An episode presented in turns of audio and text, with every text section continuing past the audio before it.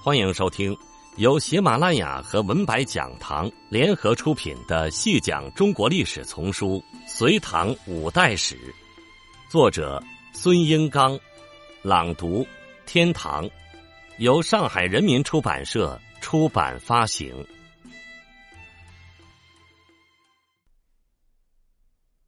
第四十二集。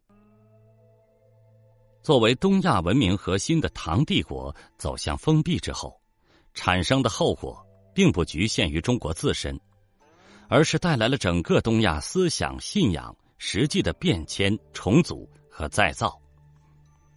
重组和再造后的格局持续了很长的时间，对历史的走向产生了深远的影响。从六世纪开始，佛教即传入日本。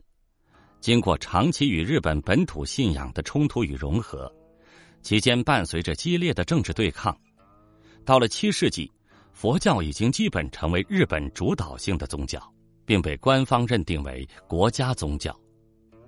日本的佛教根植于从中国输入的佛教文献与教义，根据输入时间的顺序，形成了不同的教派，尤其是平安朝前期。最澄和空海传入的天台宗和真言宗，这些教派跟日本本土文化相融合，形成了日本特色的本土文化。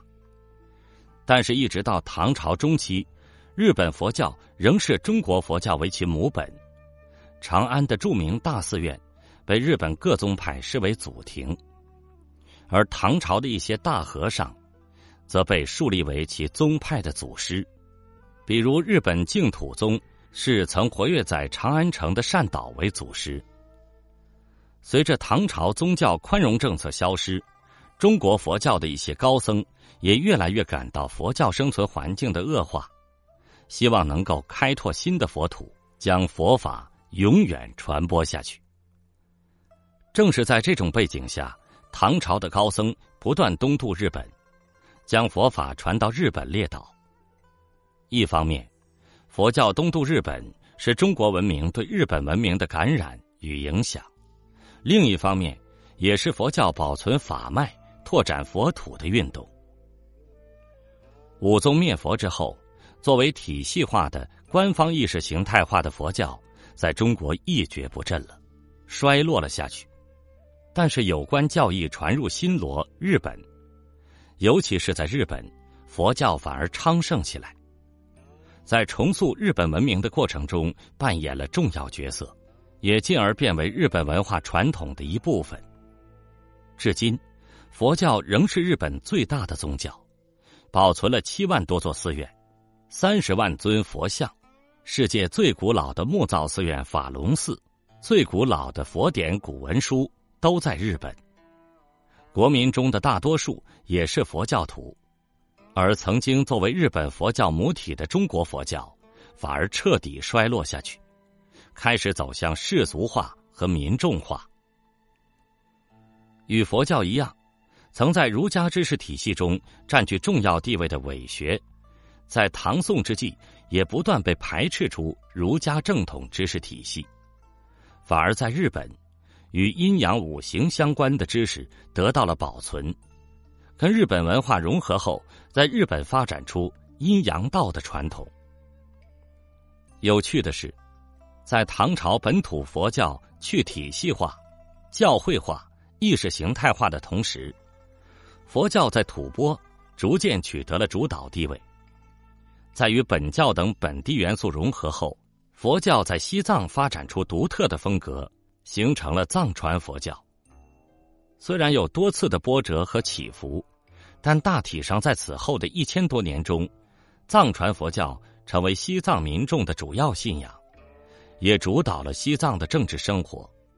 吐蕃王朝在隋末唐初兴起，与尼泊尔和唐朝联姻，佛教也由南北两路传入藏区，佛经以及有关天文、历算、医药等书籍也被介绍到西藏。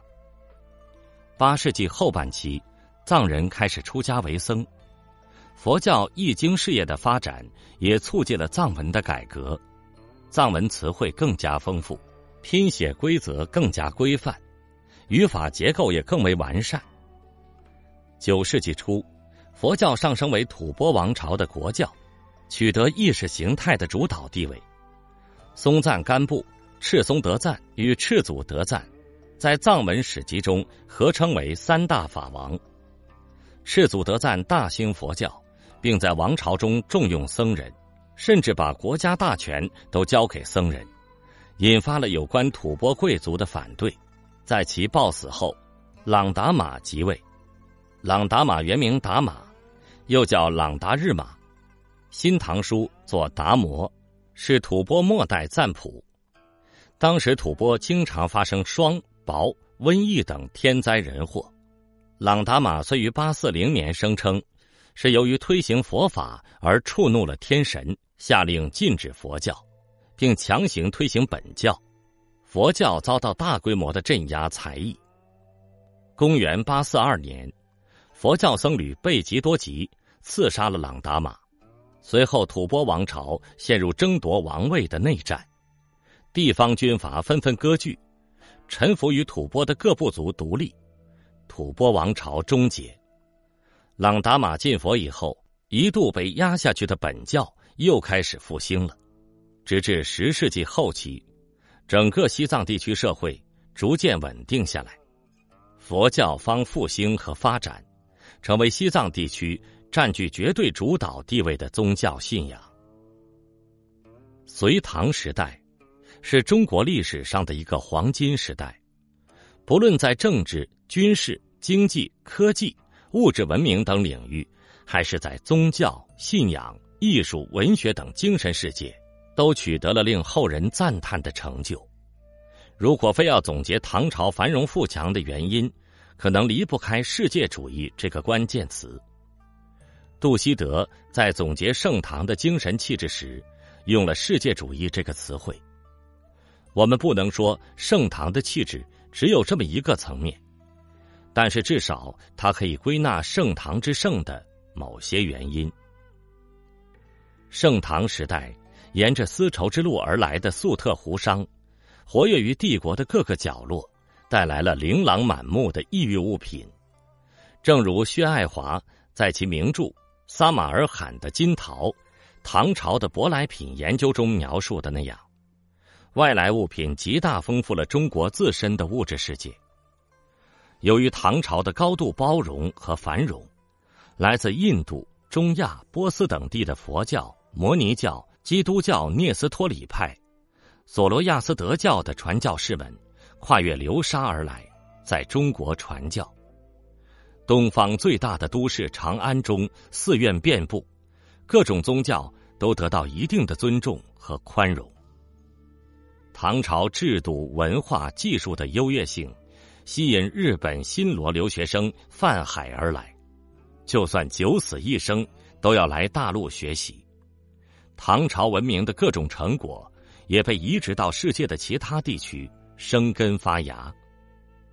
长安一度成为整个佛教世界的中心和圣地。日本几乎所有的宗派都把自己的祖庭设定为长安的某个寺院。从西域等其他文明来的音乐理论、新的乐器，丰富了盛唐的乐坛，绘画、雕塑、建筑等无不受到影响。几乎所有领域的成就都离不开文化融合这一现象。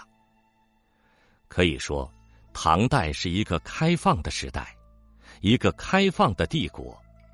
它的核心文明体不是固步自封的，而是兼收并蓄的。正是由于它的兼收并蓄，才造就了盛唐气象。除了世界主义气质。唐代文明臻于盛的原因，还在于它的制度创新。它在政治制度上远远走在了其他文明前面，权力制衡的三省六部制、文官考试制度等等，都被日本等其他文明所学习。这一切造就了唐朝积极向上、乐观浪漫的精神气质，而这种气质反映在他的文学。和艺术上，听众朋友，这一集就为您播讲到这里，感谢您的收听。